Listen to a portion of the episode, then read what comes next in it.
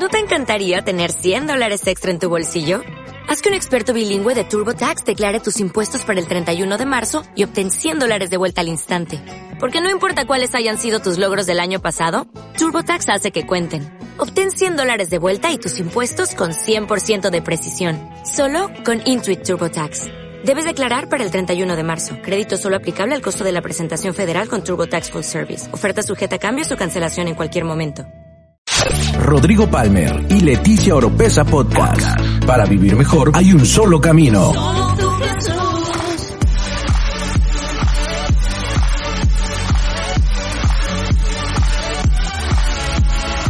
Escucha todas las semanas la clave para tener una mejor vida. Una mejor vida. Rodrigo Palmer y Leticia Oropesa Podcast. Y muy buenas noches muchachos por estar aquí conectados en este servicio de JDR Zona Cero. Vamos a hacer una bulla a todos los que estamos aquí en el auditorio, todos los chicos que han preparado toda esta transmisión y yo creo que eh, los que hemos estado viendo todo eso, tuvimos tiempos de diversión, de nervio, de muchas cosas, sobre todo en esos bailes, en esos juegos, en la partida que tuvieron de Amon Oz. Y bueno, precisamente la temática de este servicio fue porque este jueguito que ahora está muy de moda, ¿verdad? Aunque tiene muchísimas fallas en los servidores y todos los que lo, lo hemos jugado sabemos de qué estábamos hablando tiene algo que por todos lados está.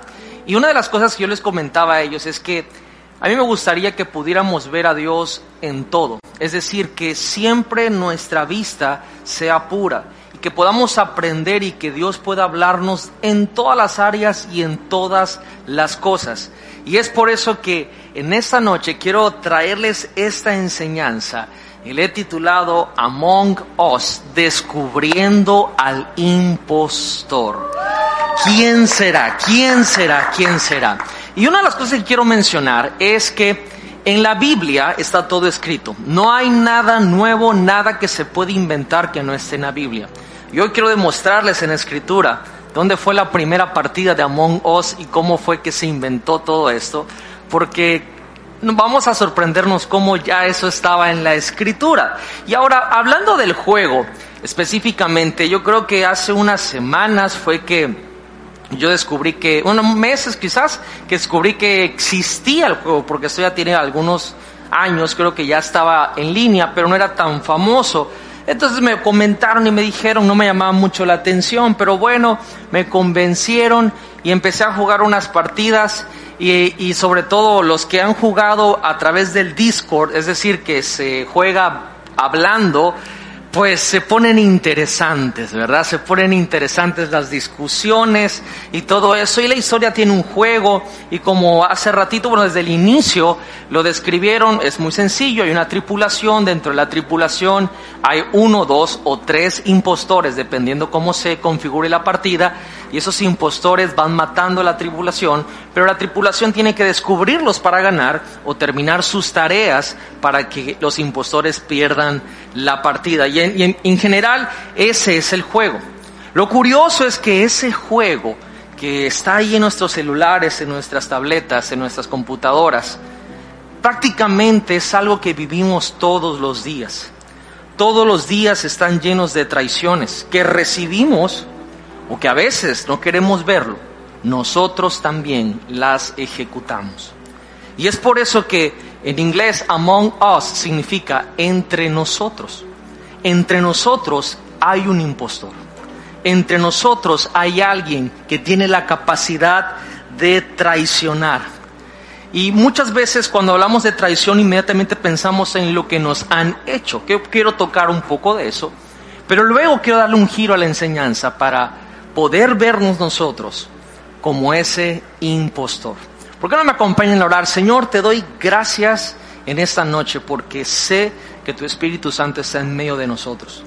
Señor, te pido en el nombre de Jesús que me des la gracia para poder llevar esta palabra a cada uno de los muchachos que están conectados, de los que están presentes. Y te pido, Señor, que nos des la revelación, el entendimiento para aplicarlo a nuestras vidas, para que sea parte de nuestro día a día así como tu palabra nos enseña que es la lámpara que alumbra nuestro caminar. Gracias porque yo sé que Va a haber un antes y un después de, esto y sé que tú vas a llevarte la gloria. En el nombre de Jesús, amén y amén. Pues bueno muchachos, vamos a hacerlo fuerte a Jesús y hay muchas historias de complots y de traición en la Biblia, muchísimas. Pero hay una que es con el personaje principal y es nuestro Señor Jesús. Y esta historia creo que es conocida, seas o no seas cristiano, seas o no seas católico, es una historia prácticamente universal. Y estamos hablando del traidor número uno que existe en la humanidad, y ese es Judas Iscariote, el traicionero e impostor. Ahora, rápidamente, yo sé que a lo mejor la gran mayoría, digo, me atrevo a decirlo así, porque así me lo imagino, ojalá esté equivocado, muchos jóvenes no leen el día de hoy. Pero aquellos que nos encanta la lectura o que somos ávidos lectores y leemos de muchas cosas, hay un libro que no es que se los recomiende para nada, pero se llama El infierno de Dante. Y eso es una, una, historia, eso no existe, no es real, pero él cuenta cómo él, su alma, baja al infierno. Y habla acerca de siete círculos del infierno, que cada círculo era más profundo. Se supone que era conforme los pecados eran más graves, iba bajando la profundidad y la, la tortura es muy explícita en el libro y habla un chorro de cosas. ¿Para quién creen ustedes que estaba reservado el último círculo del infierno según Dante? Que eso no existe, quiero aclararlo, simplemente es un libro que pues la gente culta lo ha leído. Y ese último círculo, según ese libro, pertenecía para los traicioneros. Lo pone como el pecado más alto, el más fuerte, el más llamativo para la raza humana. Y yo creo que podríamos decir muchas cosas, ¿no? Existe el terrorismo, existe los homicidios, las violaciones y un chorro de cosas desagradables y repugnantes. Pero si hay algo que nos afecta a nosotros interiormente y personalmente, tenemos que reconocer que sería la traición. Bueno, Judas, como discípulo de Jesús, como apóstol de Jesús, fue un impostor, fue un traicionero. Y lo curioso de eso sería es cómo Judas pudo convertirse en ese impostor, caminando y estando en el ambiente donde Jesús hizo tantos milagros y enseñó cosas que hasta el día de hoy siguen cambiando nuestras vidas. Rápidamente quiero decirles quién es este personaje. Judas Iscariote, para empezar, ni siquiera era Galileo, era de fuera de esa región. Y hoy lo conocemos como el impostor, ¿verdad? El traidor, el que traicionó a Jesús y que lo hizo de la forma más vil, con un beso lo entregó. Judas es el impostor más famoso de la humanidad. Todos lo relacionamos como que tú eres el Judas, ¿verdad? Porque sabemos que eso tiene que ver con traición y, y tiene un estigma este nombre donde se conlleva y se relaciona aún en la historia, en la literatura, a que es algo desagradable. Y fue tan vil que aún en la escritura nos narra cómo fue su muerte, que no solamente se ahorcó, sino que su cuerpo se rompió la rama, se cayó en unas piedras y se reventó la, cabeza y gusanos y todo salió en su cuerpo. muy explícita la Biblia en ese aspecto, muy gore en cómo fue la muerte de Judas, porque dando, nos da a entender qué tan vil fue lo que hizo. Aún así, traicionero, malvado, y quizás el ser humano que ha sido el que más ha dominado el arte de la hipocresía y de la traición, y que cuyo precio fueron 30 monedas de plata para entregar a Jesucristo, a su Señor, a su jefe, la culpa lo invadió. Y cuando fue lleno de esa culpa, lo llevó al suicidio, donde él se ahorcó, se colgó y como dije hace rato, su muerte todavía se desarrolló en algo todavía más trágico. Ahora, este Judas, y vamos a empezar a tener similitudes con Among Us, era parte de lo que podríamos llamar la tripulación de Jesús. Ahora, la tripulación de Jesús constaba de 12 personas, en el juego son 10, ¿verdad? Pero eran 12 personas. Eran 12 discípulos, 12 apóstoles que iban con él en su ministerio y, era tremendo lo que hacían y podemos leer en los evangelios todo lo que pasaba en el ministerio de Jesús. Ahora, es curioso que Jesús en la escritura deja bien en claro en varias ocasiones que Él escogió a sus tripulantes. Una vez más, vamos a hablar en términos de Among Us, fue una partida privada. Se mandaron el código. Y fue él mismo quien escogió a sus doce. No se los endosaron, él los escogió. Y precisamente en Juan capítulo 13, que al rato lo vamos a leer, versos del 18 al 30, vamos a leer un poco de Biblia, Jesús desenmascara al impostor. Se da cuenta, o no es que se da cuenta, él ya sabía, lo vamos a ver, pero se lo dice a los demás, quién era el impostor.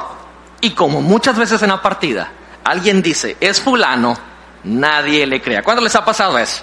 Que dicen, es fulano y no te creen. ¿Cuántos han sentido eso? Que una impotencia. Bueno, Jesús le pasó lo que a ti te ha pasado. Ahora, Jesucristo fue dando pistas de quién era el impostor y de que había uno. Así como lo hacemos en cada juego, cuando alguien reporta algo, una junta de emergencia, y en cada discusión vamos diciendo, yo opino esto, yo vi esto sospechoso, no me da confianza esto. Jesús fue dando durante esos tres años de ministerio pistas de que había un impostor entre su tripulación. De hecho, en Juan capítulo 6, versos 70 y 71 dice, entonces Jesús dijo, yo los elegí a ustedes doce pero hay uno de ustedes, la partida era de un impostor, que es el diablo. Se refería a Judas, hijo de Simón Iscariote, uno de los doce, quien más tarde lo traicionaría. En todos lados, muchachos, siempre hay un impostor. Y el impostor siempre está ahí. Y a veces está enfrente de nosotros y no lo podemos ver. Y cuando me refiero enfrente de nosotros, estamos hablando de que enfrente de nosotros en persona o a veces frente a nosotros el espejo. Ahí está y no nos hemos dado cuenta porque queremos dejar en claro que los impostores o el impostor también podemos ser nosotros mismos. Y eso de la traición o el traicionar, ¿cómo sucede? Y yo, yo, yo, quiero hablar esto como la incitación a la traición. Porque cuando fui a buscar qué significaba traicionar, simple y sencillamente el diccionario dice que es negar la fidelidad a algo o a alguien. Es muy sencilla la traducción, pero ¿cómo se origina? Y la Biblia explica cómo sucede esto, cómo se incita o quién es el originador para incitarnos a la traición. Y en Juan 13, versos 1 y 2 dice, antes de la celebración de la Pascua, Jesús sabía que había llegado su momento para dejar este mundo y regresar a su Padre. Había amado a sus discípulos durante el ministerio que realizó en la tierra y ahora los amó hasta el final, los doce, incluidos Judas. En la hora de cenar, y el, ya, y el diablo ya había incitado a Judas, hijo de Simón Iscariote, para que traicionara a Jesús. No quiero que deleguemos culpa, porque ahorita vamos a ir un poquitito más profundo, pero el traicionar es una incitación que proviene del mismo Satanás.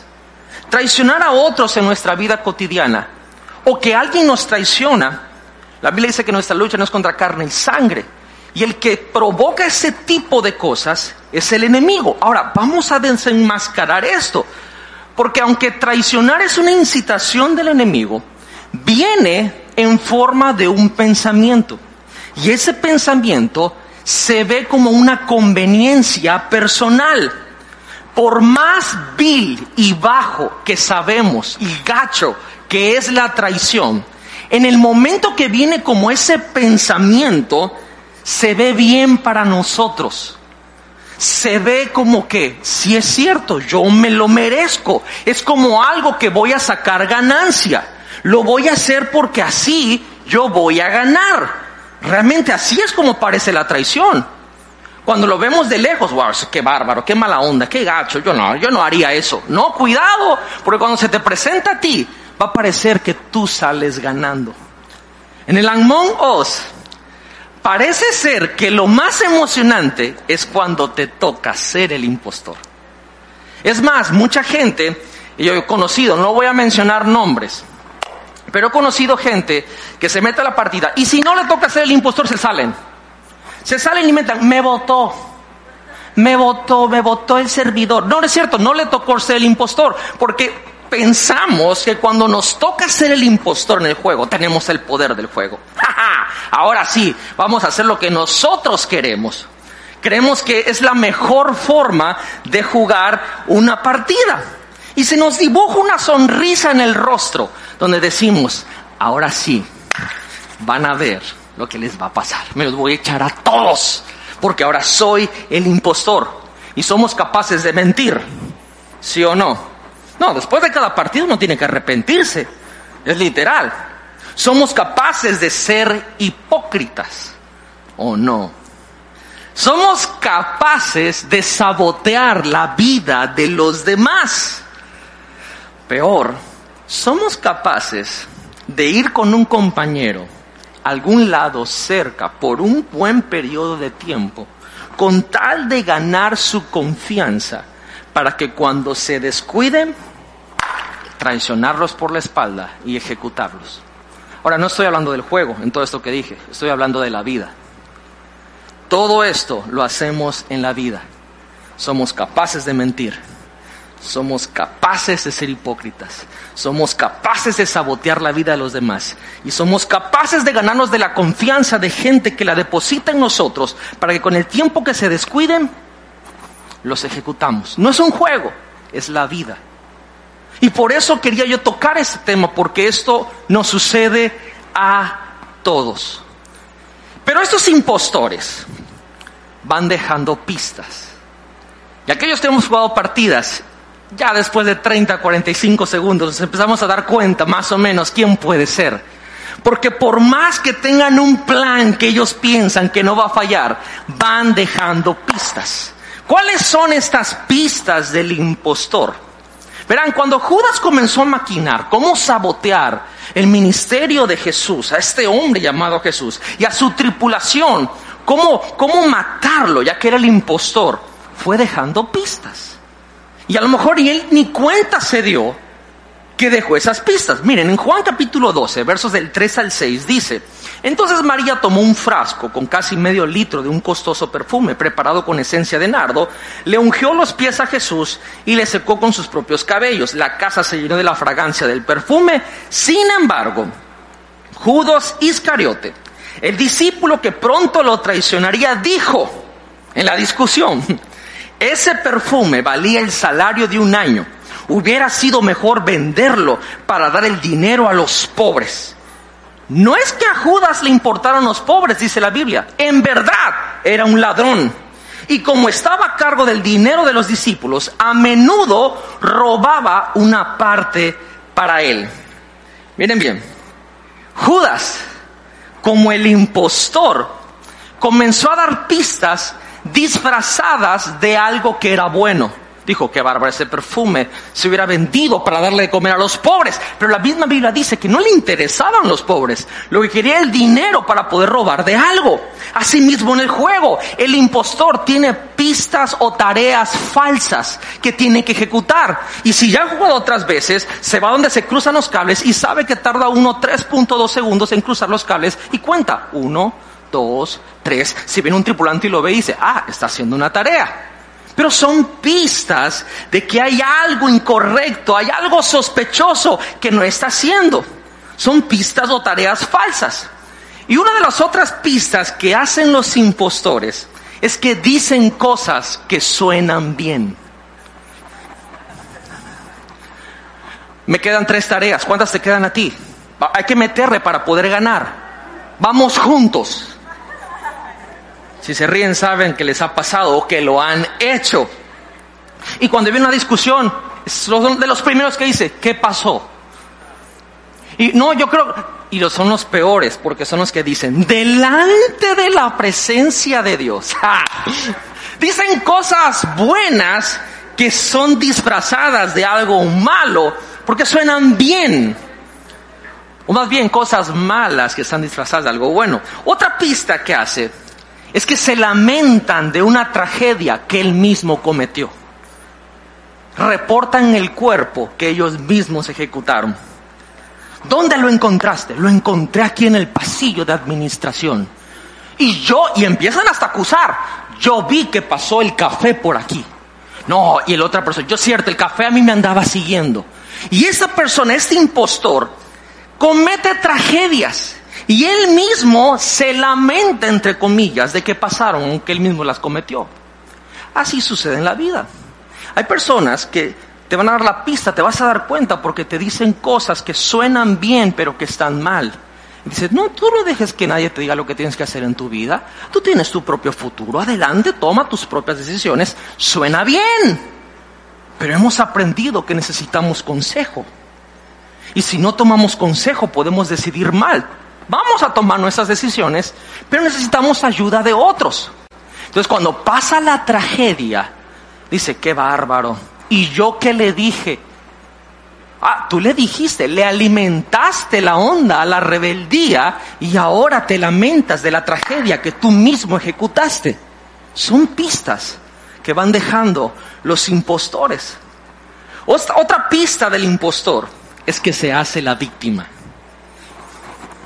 Escuchen, escuchen, así se dice en la discusión. Cuando alguien te empieza a decir escuchen, escuchen, cuidado. Y te dicen, mire, mire, mire y, te empiezan a atacar. Y dicen, ok, siempre dicen que soy yo. Está bien. Sáquenme, sáquenme. Pero si no soy yo, sacan luego a fulano. Y esa es clásica porque es el papel de hacerse la víctima de algo que tú sabes que fuiste el responsable. Así son los impostores y los que traicionan en la vida. Cuando lo hacen, se hacen las víctimas para poder sacudirte y que te hagan dudar. ¡Wow! Hasta te hacen sentir mal a ti porque dices, lo estoy acusando injustamente. ¿Qué tipo de persona soy yo? ¿Por qué lo estoy juzgando? Y te la jugó de tal manera porque se puso en el plan de la víctima. Sabes, Jesús vendió, perdón, Judas vendió a Jesús por el precio de un esclavo. Si no sabías qué significaban 30 piezas de plata, aunque era una profecía que está en Oseas, que iba a pasar con el Mesías. 30 piezas de plata era el precio de un esclavo. Judas lo vendió por el precio de un esclavo. ¿Por qué? Porque tenía coraje. Más ratito te voy a explicar. Tenía coraje Judas de que él comenzó a seguir a Jesús porque pensó que era el que iba a, derrocar el imperio romano. Porque era un problema de política en ese entonces. Los judíos estaban bajo la opresión del imperio romano. Y él pensó que Jesús era un líder revolucionario, pero del gobierno local. Y que iba a traer un reino local que iba a ser o iba a libertar al pueblo de Israel en la forma natural. Y cuando se dio cuenta que todo esto era espiritual y que eran puros mensajes de cambiar la vida y el corazón y el ser interior, él dijo, qué bárbaro, ¿en qué me metí? Mejor lo vendo porque este no es un rey, este es un esclavo. Y por el precio de un esclavo lo voy a vender. Así son los traicioneros, así son los impostores. Y la Biblia nos da la pista más importante que deja un impostor. Y es que el impostor siempre roba. Roba. Judas, primero ofendido, comenzó a robar de la bolsa del ministerio de Jesús. La Biblia lo deja claro en el pasaje que leímos. Hoy en día nos podemos dar cuenta quién nos va a traicionar cuando primera, primero comienza a robarnos. Y no estoy hablando dinero solamente, nos roba tiempo, nos roba cariño, nos roba honra, nos roba créditos personales. Lo más seguro es que irremediablemente esa persona va a terminar traicionándonos. Porque son pistas, son unas pistas del impostor. Y lo que hace esa persona cuando traiciona, este impostor, y quiero decirles que hay una estadística ridícula que el Among Us hoy día es el juego que ha destruido más relaciones, más que el 1 con el Roba 4 por 2, más que el Risk, los que han jugado Risk. Hoy número uno es el Among Us. Y, y, hay relaciones de amistad, hay relaciones de noviazgo que se han roto por ese juego. Porque cuando tú traicionas a alguien, Jesús lo explica así, te manchas, no estás limpio. O sea, literal como decimos en México, no manches. ¿Cómo Jesús lo dijo? En Juan 13, del 10 al capítulo 13, versos 10 y 11, dice, Jesús respondió, una persona que se ha bañado bien, espero que se hayan bañado bien, no necesita lavarse más que los pies para estar completamente limpio. Y ustedes discípulos están limpios, aunque no todos, pues Jesús sabía quién lo iba a traicionar. Y a eso se refería cuando dijo, no todos están limpios.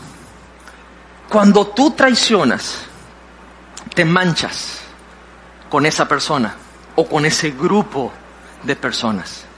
¿Por qué? Porque literal, cada vez que hay una traición, es una de las cosas más difíciles de superar en la vida, porque duelen mucho, demasiado. Y yo creo que a estas alturas del partido, la gran mayoría de todos nosotros hemos sufrido una traición. ¿Por qué duele mucho la traición? ¿Por qué da tanto coraje la traición? Porque para que haya traición, tuviste que haber dado tu confianza. Si no entregaste tu confianza, ni se siente la traición. Pero cuando la entregas y alguien la despedaza con una acción, alguna palabra o cualquier cosa, eso es íntimo y duele mucho y es difícil de superar. Y hasta esta parte del mensaje lo he estado llevando en la perspectiva de que, wow, si es que a mí me han traicionado mucho. ¿Cómo salimos de ahí? Muy sencillo de decir, muy fácil, muy, muy sencillo de decir, muy difícil de hacer. Perdonando. Obviamente, tenemos que perdonar. Y te voy a decir algo que no es muy alentador, pero las traiciones van a seguir. Nunca vamos a parar que nos dejen de traicionar. Pero eso nos va a ayudar mucho en la vida. Sin Judas, Jesús no hubiera ido a la cruz. Y si Jesús no hubiera ido a la cruz, nosotros no hubiéramos sido salvos el día de hoy. Así que la traición de Judas estaba en el plan de Dios. De hecho, la Biblia dice que era para que las escrituras se cumplieran. Así que perdonemos, dejemos a un lado eso y no te cierres. Sigue confiando en la gente. Lo voy a repetir. Sigue confiando en la gente.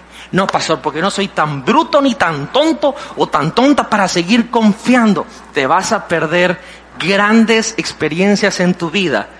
Y el único culpable vas a ser tú porque vas a culpar la experiencia de vida por una persona. Sigue dando tu confianza. Perdona, avanza y sigue dando tu confianza. Ahora, esta parte de que nos traicionan y que qué bárbaro y que, ay, sí, tú no sabes cómo sangro, voy, voy escurriendo, voy escurriendo de todas las que me han hecho. Ok, perfecto. Pero ¿qué tal si cambiamos la pichada? ¿Qué tanto hemos traicionado nosotros? Aquí quiero leer entonces la historia de una traición. La historia del impostor, desde Judas, que hoy quiero que lo veamos no como que lo que, lo, que nos han hecho, sino lo que, lo que nosotros hemos ejecutado con otras personas. Juan 13, versos del 18 al 30, es la historia. Y esto es lo que vamos a agarrar rápidamente para poder llegar a algo que yo creo que va a bendecir. Es un principio que puede bendecir el resto de nuestras vidas. Jesús hablando, no les digo estas cosas a todos ustedes, yo conozco a los que he elegido, esto es clave, yo conozco a los que he elegido. Pero es para que se cumpla la escritura que dice, el que come de mi comida se ha puesto en mi contra. Les aviso de antemano, a fin de que cuando suceda, mira Jesús, crean que yo soy el Mesías. Les digo la verdad todo el que recibe a mi mensajero, me recibe a mí. Y el que me recibe a mí, recibe al Padre. Eso está increíble, al ratito lo, explico. Quien me envió. Entonces Jesús, muy angustiado, exclamó, les digo la verdad, uno de ustedes va a traicionarme. Los discípulos se miraron unos a otros sin saber a cuál se refería Jesús. El discípulo a quien Jesús amaba estaba sentado a la mesa a su lado. Simón Pedro le hizo señas para que le preguntara a quién se refería. Entonces ese discípulo se inclinó hacia Jesús y le preguntó, Señor, ¿quién es? Jesús le contestó, es aquel a quien le doy el pan que mojo en el plato. Y después de mojar el pan se lo dio a Judas. Pues esto parece demasiado claro, ¿verdad? Pero leamos. Se lo dio a Judas, el hijo de Simón Iscariote. Cuando Judas comió el pan, Satanás entró en él. Entonces Jesús le dijo, apresúrate a hacer lo que vas a hacer. Ninguno de los demás que estaban a la mesa entendió lo que Jesús quiso decir. pero, pero, lo estamos leyendo, está clarito, ¿verdad? aguanten, van a ver por qué no entendieron. Como Judas era el tesorero del grupo, algunos pensaron que Jesús le estaba diciendo que fuera a pagar la comida o que diera algo de dinero a los pobres. Así que Judas se fue enseguida y se internó en la noche. Y de hecho, nunca más volvió a ver la luz del día. Vamos a descubrir al impostor. Vamos a ver cuál es el propósito de la traición. Y vamos a ver este personaje. Okay. Judas, el impostor, Iscariote. Él Señor, dame gracia y dame todo el fuá para decir esto. Judas dejó todo lo que tenía en su vida, como los demás lo hicieron, para seguir a Jesús. Él hizo lo mismo. Así como Pedro dejó las redes, así como Mateo dejó su trabajo de cobrador de impuestos, Judas dejó lo que estaba haciendo en su vida igualmente para seguir a Jesús. Luego se revelan sus intenciones de avaricia, de poder, de cosas materiales, que lo desarrolló como el hipócrita más listo y el que tiene la competencia para ser el más grande impostor en el arte de la traición. Sin embargo, Judas, en la convivencia diaria con Jesús, se desarrolló como impostor. Eso quiere decir que todos nosotros tenemos el potencial de ser un impostor. Si tenemos las motivaciones equivocadas para seguir a Jesús. Añañita, vamos a entrar. Quiero que veamos Judas, dejo todo, voy a seguir a Jesús. Y mientras lo estoy siguiendo, como no era la razón por lo, no estoy obteniendo la razón por la cual yo lo estaba siguiendo, Judas, esos tres años de andar siguiendo a Jesús, se volvieron intolerables. Se volvieron un castigo frustrantes. Él poco a poco veía, claro, desde su óptica, que no conseguía el objetivo por el cual estaba siguiendo a Jesús, que lo expliqué hace unos minutos. Y es que él pensaba que Jesús iba a derrocar al imperio romano y que obviamente eran sus doce, era su gabinete y que Judas iba a llegar al poder, quizá iba a ser el secretario de finanzas, él pensaba, y pues iba a volver multimillonario. Eso quizás es lo que Judas pensaba. Y como no lo conseguía, dijo, yo dejé todo por este hombre. Y ahora me resulta que es un reino que no puedo ver y que no puedo tocar y que el cielo y que allá Dijo, no se vale, no se vale. Inclusive puedo decir que Judas vio justo traicionar a Jesús. Dijo, no, no se vale que este hombre me hizo perder mi vida y que me prometió tantas cosas y no es lo que yo esperaba. Así nos pasa hoy también. Pregúntate, ¿por qué sigo a Jesús? Porque si estás siguiendo a Jesús, porque la niña que te gusta sigue a Jesús y te dijo que nada de nada si tú no te conviertes y solo estás en los caminos de Dios para estar tranquilo y contento con la persona que le estás llegando, quiero decirte, tienes el potencial de ser un gran impostor. No a ella, a Jesús. Si tus motivaciones en la vida de seguir a Jesús solamente es recibir cosas, y no entender que la razón real para seguirlo es para arrepentirnos y cambiar nuestra manera de pensar y cambiar nuestra vida, en un momento lo vas a sentir intolerable, frustrante y vas a ver justo traicionar tu fe. Y traicionar a Jesús como lo hizo Judas. La tortura de Judas es que como era el impostor, ya su mente estaba totalmente dicho, no, esto no es justo. Y otra vez aquí atender a la gente. Y ay, esta gente como pide y cómo grita y todos nos toquetean. Uy, esta plebe. La tortura de Judas es que Como él veía que Jesús se paraba, y como hemos leído en la Biblia, él sabía lo que pensaba la gente, lo que había en los corazones. Judas dijo, como dice el dicho, el león piensa que todos son de su condición. Judas dijo, no, Jesús, ese ya debe saber lo que yo estoy pensando, ese, ese brother lee mentes. Como ya sabe que estoy haciendo el plan para traicionarlo, mejor me adelanto y hago un plan para que, miren el plan de Judas, entregarlo a las autoridades para que lo mataran y Judas dijera, híjoles, qué mala onda, encontré un cuerpo. Jesús, se acabó el ministerio y regreso y no me voy a ver como el desertor. Voy a ser uno más que agarró su camino. Lo que Judas no sabía es que, en efecto, Jesús sabía, que él sabía, que él sabía. Y que su plan de Judas era parte del plan que Jesús tenía, era usar el plan de Judas para poder terminar el plan que Dios tenía desde antes de la fundación del mundo. Así pasa en el juego. Cuando estás jugando con tus amigos y en la tripulación hay uno que es bien tigre y te toca ser el impostor, es el primero por el que vas. Yo tengo, en, donde jugamos, hay, hay un, discípulo que es bien pilas.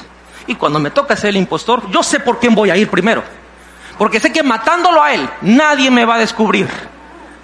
Judas dijo, si lo mato a él, nadie va a saber cuáles son mis verdaderas intenciones. El gran impostor. Me pregunto, si él veía que Jesús conocía el corazón de la gente, si sabía lo que pensaba, y que le dijo a tantas personas, vete, tus pecados te son perdonados, vete en paz, eres sano, eres sano. ¿Cómo no fue posible que dijera, wow, Jesús sabe lo que estoy pensando? Lo sabe, lo sé.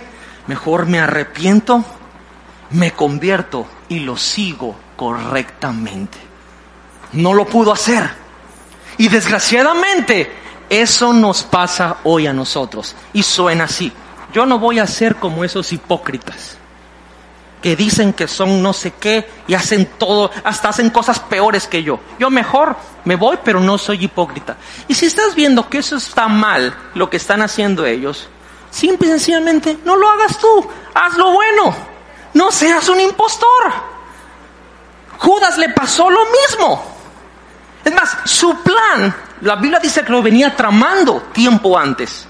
Pero como Jesús sabía, que él sabía, que Jesús sabía, que él sabía, cuando vino la última cena, Jesús no manda a Judas, sino que manda a otros dos.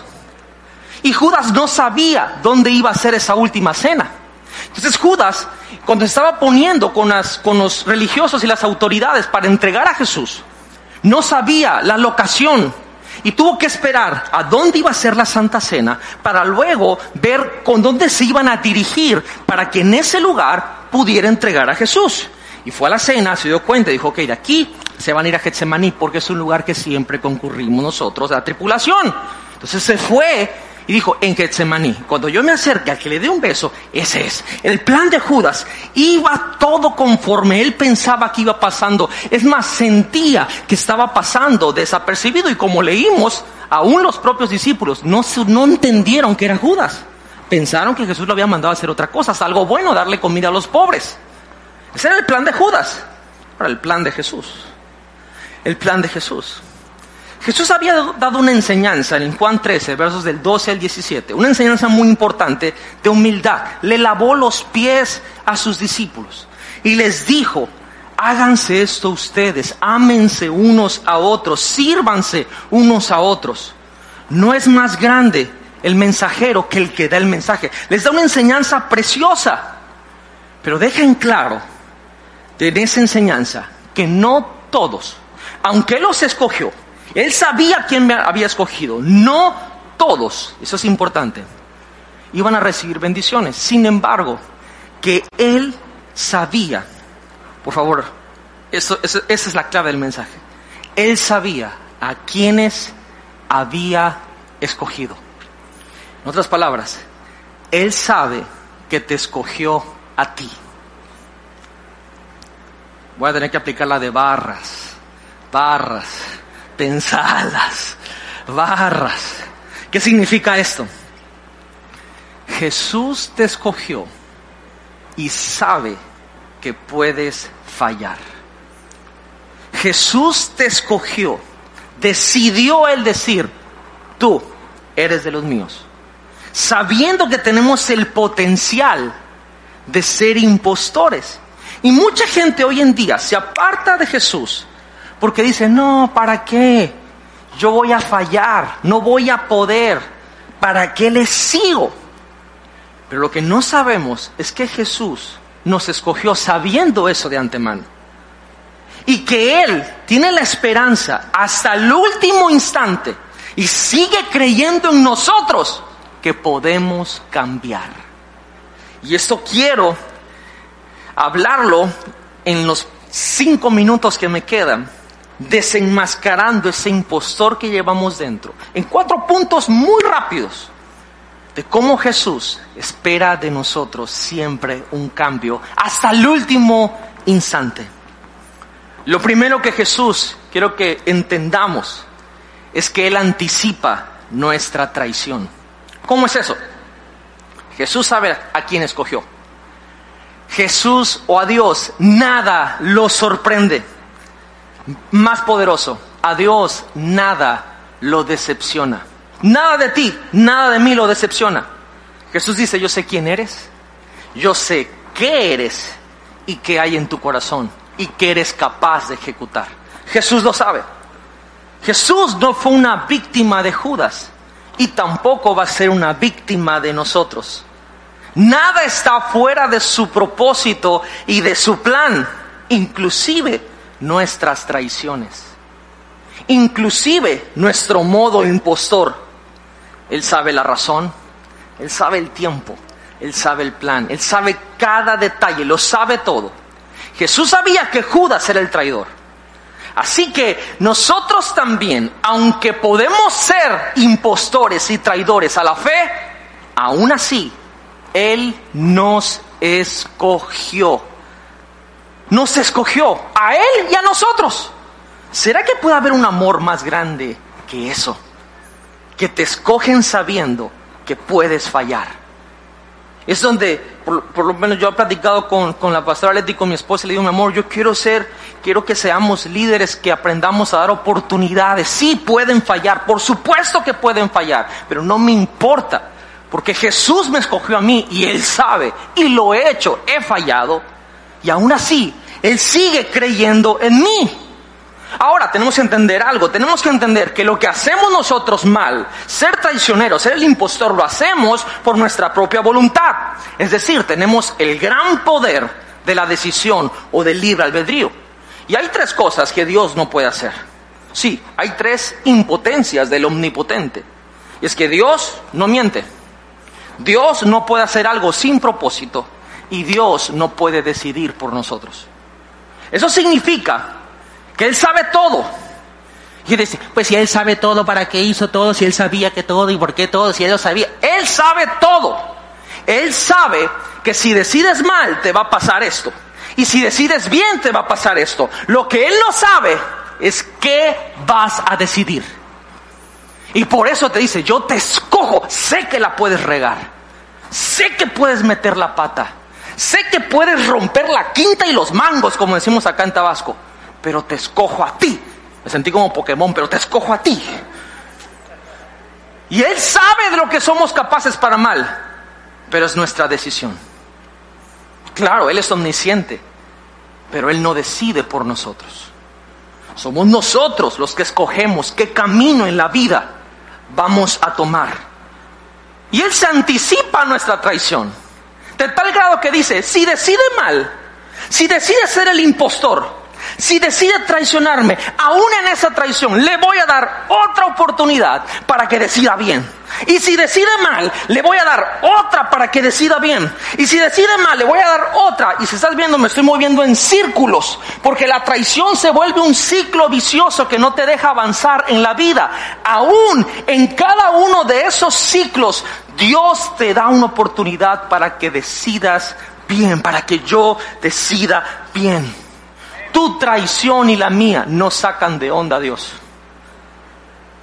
No lo sorprenden. Jesús mismo dijo, les aviso de antemano, a fin de que cuando suceda, crean que yo soy el Mesías. Les aviso, son traicioneros. No me sorprende. Conozco el cebo de mi ganado. Y Jesús no solamente anticipa la traición. Dos, la traición se anuncia. En Juan 13, 20, 21, Jesús dijo, les digo la verdad. Todo el que recibe a mi mensajero, eso está increíble, me recibe a mí. Y el que me recibe a mí, me recibe al Padre, quien me envió.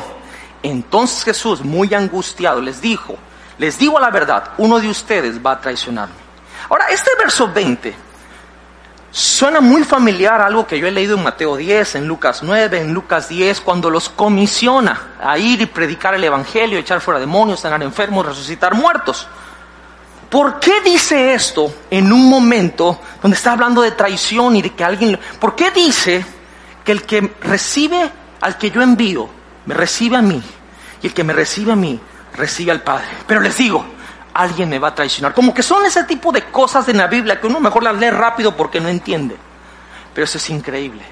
Jesús dice esto porque Él quería que supiéramos que aún en la historia de, de ellos esta increíble y devastadora ruptura de la solidaridad de los doce. Me sentí como en la comunidad del anillo, pero en la solidaridad de los doce, aún con ese defecto masivo que Judas estaba trayendo al grupo, que se llama traición, la integridad de la comisión que Jesús les había dado no estaba comprometida. ¿Qué significa esto en español? Es decir, vamos a ver traidores de Jesús. Vamos a conocer impostores en Jesús. Algunos de ellos van a ser pastores, apóstoles, líderes, ministros, mentores, nosotros mismos. Pero no significa que por lo que ellos hacen Dios es mentira o su mensaje no es verdad.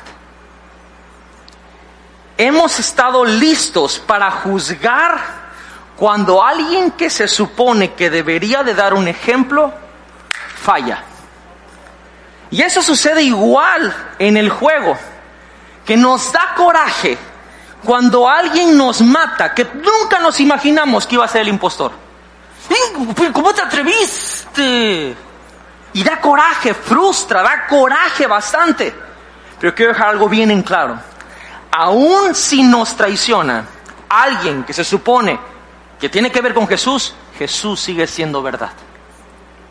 Jesús está diciendo, la traición no invalida la comisión. ¿Cuál comisión? La que les dio la primeramente interna, ámense los unos a los otros. Y la segunda que es externa, prediquen el Evangelio haciendo discípulos. El que yo vea cosas feas dentro del caminar de Jesús, dentro de la iglesia, no invalida lo que Dios me manda hacer aún con la traición, en el juego, en Among Us, aunque hay un impostor y hemos encontrado cuerpos en todo el mapa, eso no altera que tenemos que seguir haciendo las tareas. De hecho, si hacemos las tareas, ganamos la partida. Quiere decir que si me traiciona y he visto cuerpos por todos lados, más rápido tengo que hacer la comisión que se me fue dada porque es la única forma de ganar. Sí, hay cristianos hipócritas. Y hay gente que le, le, encanta hacer alarde de eso, de gente que falla. La gente ama ver personas que estaban en lo alto siguiendo a Jesús y fallar y caer, porque eso los hace sentir más fuertes en su convicción de ser incrédulos y decir, por eso yo no voy a la iglesia. Por eso yo no sigo a Jesús. Por eso yo no soy como esos hipócritas. Pero las traiciones y las caídas y los cuerpos que van quedando en el camino no cambian la misión. Jesús anticipó las traiciones. Jesús anunció las traiciones. Y eso es importante. Un impostor no desvaloriza toda la tripulación. Un impostor no desvaloriza toda la tripulación. Y el enemigo solamente quiere que sientas que hay un impostor entre nosotros para desconfiar de todos. Y cuando algo se quiere acercar, porque a lo mejor está pasando por lo mismo que tú, dices, aléjate, no me vayas a matar. Y es donde te empiezas a cerrar. Te empiezas a meter en tristeza y en depresión, porque un impostor quiso desvalorizar toda la misión. Y ese es el plan del enemigo hasta el día de hoy. Un impostor no desvaloriza la comisión que Jesús nos dio de amarnos unos a otros y de predicar el Evangelio haciendo discípulos. Y lo tercero de este punto, y estoy terminando, es que los doce se asombran, o la tripulación se asombra. En Juan 13, 22 y 25 dice, los discípulos se miraron unos a otros sin saber a cuál se refería Jesús. El discípulo a quien Jesús amaba estaba sentado a la mesa a su lado. Simón Pedro le hizo señas para que le preguntara a quién se refería. Entonces ese discípulo se inclinó hacia Jesús y le preguntó, Señor, ¿quién es? Es lo mismo que sucede cuando alguien reporta un cuerpo. Se reporta el cuerpo y es, ¿quién fue? ¿Quién es? ¿Quién vio algo? ¿Dónde lo encontraron? La partida primera de Amon Oz sucedió en la última cena. ¿Quién es? Y volteándose a ver todos. A mí se me hace que Pedro, porque ese Pedro, ese Pedro es terrible. A mí se me hace que Juan, porque siempre acostadito ahí. Se me hace raro. Y ¿Quién es? ¿Quién es? ¿Quién es? Quiero dejarlo bien en claro. Siempre van a haber impostores. Siempre van a haber impostores en la vida Siempre van a haber impostores en la iglesia, siempre van a haber impostores en el ministerio. Que Dios sea el que juzgue, no nosotros. Y si tú no eres uno, no te conviertas en uno, ni anheles ser uno, porque otro ya lo es. Es así de sencillo. Y esto me lleva a mi último punto. Cuando Jesús ya va a todo lo que tiene que ir por amor a nosotros y se sabe quién es el impostor. Yo me imagino que en esa pregunta Judas, con la mayor destreza de hipocresía que tenía, lo más seguro es que también preguntó, ¿quién será? ¿Quién será? Yo creo que es el celote, porque ese es terrorista. Ese nos va a volar a todos aquí en pedazos. Yo lo conozco, tiene una historia. Si tú vieras de dónde viene, yo, yo me imagino a Judas tratando de confundir a los demás. Pero mira bien, Jesús en Juan 13, 26 dice, Jesús le contestó, es aquel, lo dice bien en claro, es aquel a quien le doy el pan que mojo en el plato. Y después de mojar el pan se lo dio a Judas, el hijo de Simón Iscariote. Cuando Judas comió el pan, Satanás entró en él. Entonces Judas le dijo, apresúrate a hacer lo que vas a hacer. Ninguno de los demás que estaban a la mesa entendió lo que Jesús quiso decir. Como Judas era el tesorero del grupo, algunos pensaron que Jesús le estaba diciendo que fuera a pagar la comida o que diera algo de dinero a los pobres. Así que Judas se fue enseguida y se internó en la noche. Quiero explicar eso rapidito. El panorama de la Santa Cena no es el cuadro de Leonardo da Vinci. De hecho, en ese entonces ni se usaban sillas en esa cultura estaban sentados en una mesa a nivel del suelo, que está con unos cojines y unas telas. Y en el lado derecho estaba Judas, la Biblia lo especifica en el libro de Juan, perdón, Juan estaba al lado derecho, dice que estaba recostado aquí Jesús. Y en los otros evangelios nos da la idea de que Judas, por ser el que llevaba las finanzas del ministerio, ahí ellos pensaron que Jesús le había dado la orden de que pagara la comida. Entonces Judas, el que manejaba las finanzas en un lugar o en una empresa, se sentaba al lado izquierdo porque se consideraba el invitado de honor. Y el invitado de honor era el primero que recibía el pan mojado, que es una costumbre en la cultura. Cuando Jesús dice, al que yo le dé el pan remojado, ese es, pues obviamente descartaron que el invitado de honor podría ser. Qué bárbaro, eso es una partida de Among. O sea, qué, increíble Judas, qué astuto, que se atrevió a comerlo enfrente de todos porque sabía que en ese momento estaba descartado porque estaba con los demás. Y lo comió. Y ahora sí decían los demás, ¿quién será? ¿Quién será?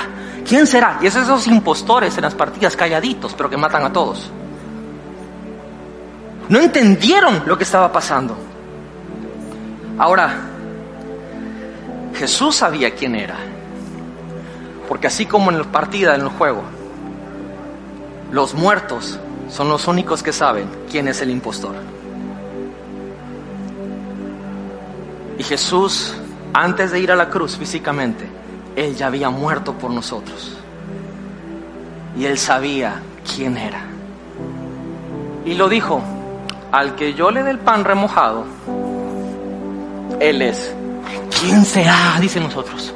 ¿Quién será? ¿Quién será? Y Jesús dijo, "Mm, ni modo, esta gente no va a entender. ¿Por qué te digo que no seas el impostor, aunque tú veas que mucha gente lo es? ¿Por qué te digo que no anheles esa posición, aunque parece que es la posición de ganancia y de poder? ¿Por qué? Porque mientras el traidor está haciendo sus traiciones, Dios se va a quedar bendiciendo a los demás. ¿Cómo? Juan 13:31. En cuanto Judas salió del lugar, Jesús dijo, ha llegado el momento para que el Hijo del Hombre entre a su gloria y por causa de él Dios sea glorificado. Y si tú sigues leyendo Juan 13, Juan 14, Juan 15, Juan 16, Juan 17, vas a ver las... Si ves en letrita roja, todo está de rojo porque Jesús está hablando. Le dice quién es el camino, la verdad y la vida, quién es la vid verdadera, cómo se puede diferenciar a los discípulos, ora por ellos. Judas no estuvo presente cuando Dios, cuando Jesús le dio todas esas bendiciones a los once restantes. Por eso te puedo decir lo siguiente. Mientras planeamos traiciones, nos perdemos de bendiciones. Mientras planeamos traiciones, nos perdemos de bendiciones. Cierro con esto. Al ver la historia de Judas y Jesús, muchos ven una historia vil, triste, de traición. Yo veo una historia de amor, de misericordia y de paciencia, donde hasta el último momento, aún gramaticalmente, ahorita te lo voy a demostrar, Jesús esperaba un cambio de Judas el impostor, así como espera un cambio en nosotros en este preciso momento. Mateo 26, y con eso voy a cerrar versos del 47 al 50. Sé que estoy tardando un poquito más de lo normal, pero me piqué mucho haciendo esta, me disfruté mucho haciendo esta enseñanza. Dice, mientras Jesús hablaba, llegó Judas, uno de los doce discípulos, junto con una multitud de hombres armados con espadas y palos. Lo habían enviado los principales sacerdotes y los ancianos del pueblo. El traidor, ya, la Biblia lo dice claramente, el traidor, Judas, había acordado con ellos una señal. Y dice cuál es. Sabrán a cuál arrestar cuando lo salude con un beso. Entonces Judas fue directamente a Jesús. Saludos, rabí, exclamó y le dio el beso. La respuesta de Jesús es uno de los versos más impactantes de la escritura. Jesús dijo, amigo mío, adelante, haz lo que veniste a hacer. Entonces los otros agarraron a Jesús y lo arrestaron. Quiero que veas este momento de la traición. Este momento donde las películas ponen más melancólica. Este momento donde suenan los coros gregorianos, donde viene la caída del Hijo de Dios y que fue entregado a manos de pecadores.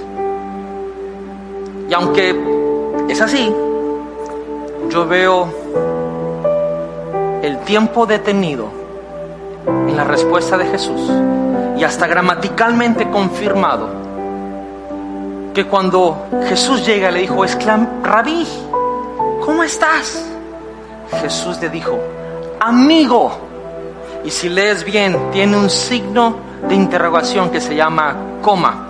Y la coma a los lectores nos indica que tiene que haber una pausa antes de continuar. Porque es un pensamiento que divide una y otra cosa, aunque tienen que ver con lo mismo. No es un punto, es una coma. Amigo mío, coma. Y como sabemos cómo trabaja el Espíritu de Dios a velocidad del pensamiento, Jesús dijo, ¿será que veniste a decirme que estás arrepentido? Y se- lo más seguro es que Jesús le pasó el escáner del discernimiento y del corazón y de la mente. Y se dio cuenta que no había sido así. Esa coma fue una oportunidad más. Dijo, adelante. Coma otra vez. Jesús dando otra oportunidad. Y al ver que Judas estaba completamente decidido a traicionarlo, no le reprochó, no mandó ángeles a que lo calcinaran. Dijo, haz lo que has venido a hacer. Vemos a un Jesús que le da una oportunidad en cada coma, en cada pausa, a que cambiara y se arrepintiera, así como nos las da a nosotros cada día. No, es que de qué sirve seguir a Jesús si la gente de la iglesia es igual que la gente del mundo. Claro, todos somos seres humanos. Somos iguales. ¿Qué esperabas? Todos podemos traicionar. Ninguno es mejor que otro. Solo unos son salvos y otros no. Solo unos quieren cambiar su vida y otros no. Y mientras la cambian, van a seguir cometiendo errores. Y aunque eso no es una justificación para lastimar a los demás, si entendemos que Jesús nos escogió sabiendo que podemos fallar, quiere decir que yo no voy a ser un impostor. Porque aunque Él conoce que puedo serlo, yo decido arrepentirme y no ser aquel que va a lastimar a otros o a otras. No quiero ser el impostor. Si tú has traicionado a Dios en tu fe, en tu mente, en tus pensamientos, si tú has podido excusas por ver cuerpos en tu caminar con Dios y has tomado la decisión de separarte, hoy es el momento, ahorita es la coma donde Jesús te dice, amigo mío, coma, ese es ese momento. Adelante, coma, cada coma Jesús está diciendo, cambia, yo te amo, te escogí, sabía que podías hacer esto, sabía que te podías desviar de la fe, sabía que podías dejar todo botado e irte a la perdición, pero aún así te amo, te escogí y te quiero dar una oportunidad. Regresa a casa.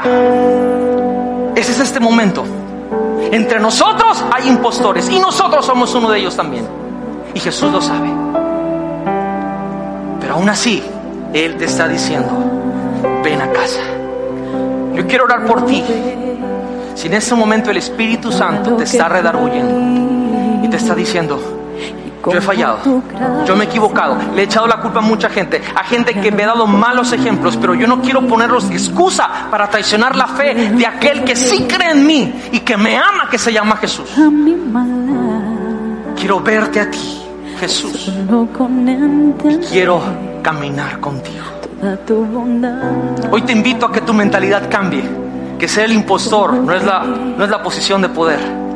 Te invito a que ser el tripulante y trabajar en equipo y hacer las tareas, ese es el verdadero poder.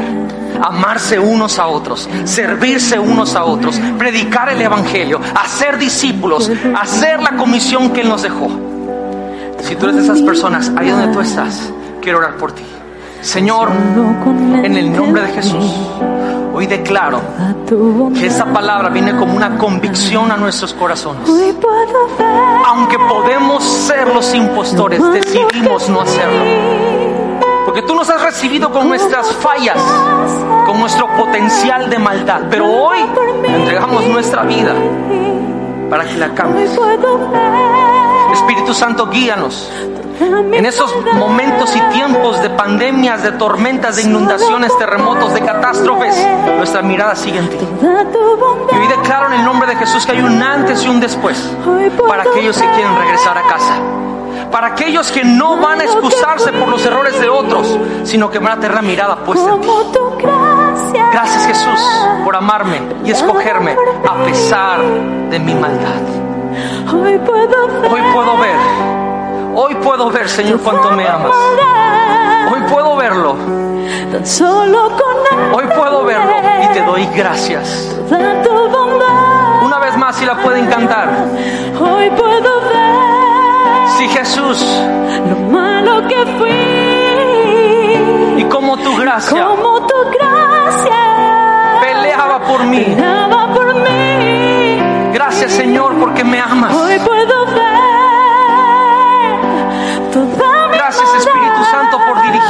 la verdad. Tan solo con entender Gracias, Señor. a tu bondad. Si hoy tú has hecho esta oración, yo te animo a que perseveres en el camino del Señor.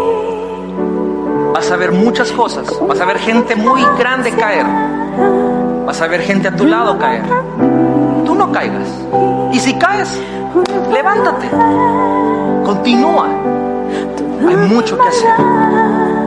No seamos los impostores. Que Dios te bendiga. Estamos felices de que hayas estado en este servicio.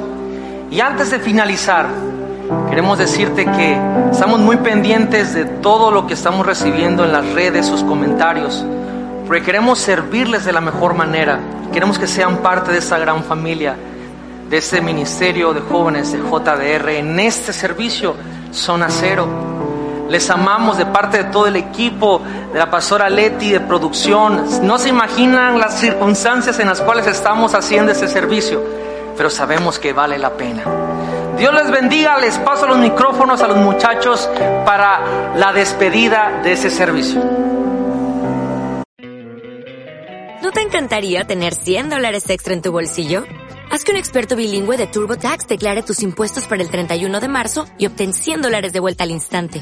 Porque no importa cuáles hayan sido tus logros del año pasado, TurboTax hace que cuenten. Obtén 100 dólares de vuelta y tus impuestos con 100% de precisión. Solo con Intuit TurboTax. Debes declarar para el 31 de marzo. Crédito solo aplicable al costo de la presentación federal con TurboTax Full Service. Oferta sujeta a cambios o cancelación en cualquier momento.